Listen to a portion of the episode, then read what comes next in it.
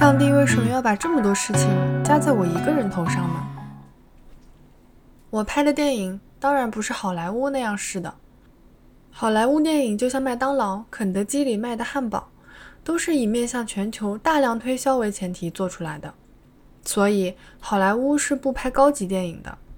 投资几百个亿的电影也好，预算只有几千万的电影也好，票价一律都是一千八百日元。这部电影的拍摄成本很高。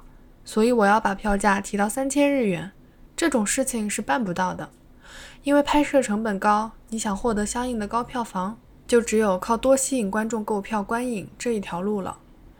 因此，为了配合观众的喜好，有时会根据供应地点的不同，制作不同版本的电影结尾，来满足当地人的口味。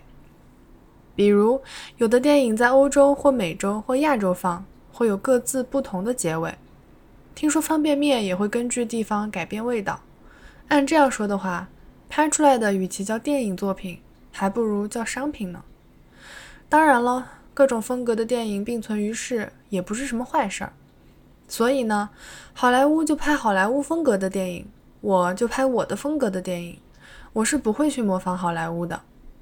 不仅不模仿，我还会考虑和他们不一样的游戏。游戏厅里那种开发费用昂贵的电子游戏机，玩起来并不一定比下象棋有趣多少。我拍的电影虽然基本上都是属于模拟式的，但从精神层面来说，我觉得可说是一种相当复杂的游戏。即便如此，我还是觉得，自可以用电脑制作电影镜头的那一天起，导演们的想象力反而萎缩了。举例来说，比如一辆油罐车着火了。主人公仍在着火的车上，他当然要逃出去了。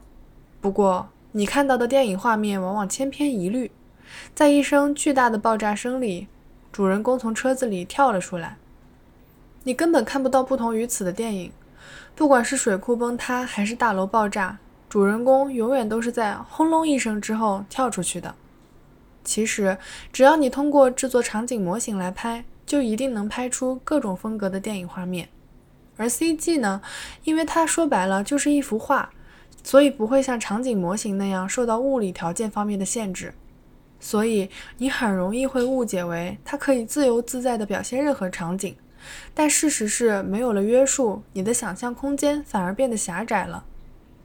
有趣的事是，用电脑制作的一万人或两万人的战争场面，不管你要用多少万个士兵，CG 程序员都只有五到十个。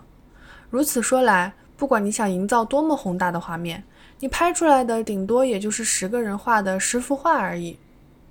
如果你招募五千名群众演员，就能拍出五千组不同式样的镜头，而 CG 则不论程序员能画出多么了不起的画来，都只是一群人画出的一种式样。这和五千人自由地做出自己的动作是完全不同的两个概念。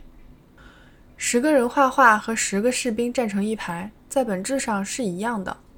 话虽如此，但其实最近我自己也在用 CG，用是在用，但在心里的某个角落总会意识到这一点。不过呢，仔细想想，我到底为什么要拍电影呢？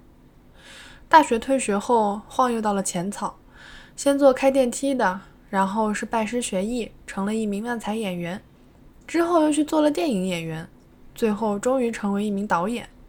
我的经历可真为丰富多彩了。三马也好，塔莫里也好，深柱也好，志村健也好，他们都创造出了自己独特的才艺，并使其不断完善。但是我从不停留在一个地方。有时候，我觉得自己不是一个真正的艺术家。就说拍电影吧，我也在不断的改变方向。我总感觉我是在凭着自己的意志，抛弃过去的躯壳。挑战新鲜的事物，仔细想来，也许并不是真的凭着自己的意志。让我一直做同一件事，我会觉得腻味、无聊。一旦感觉无聊，我就会在不知不觉间自然而然地对另一件新鲜事物发生兴趣。这真是不可思议。就说电影导演吧，我也是在不知不觉间干起这一行的。我觉得。驱使我去挑战新鲜事物的动力，并非来自现实世界。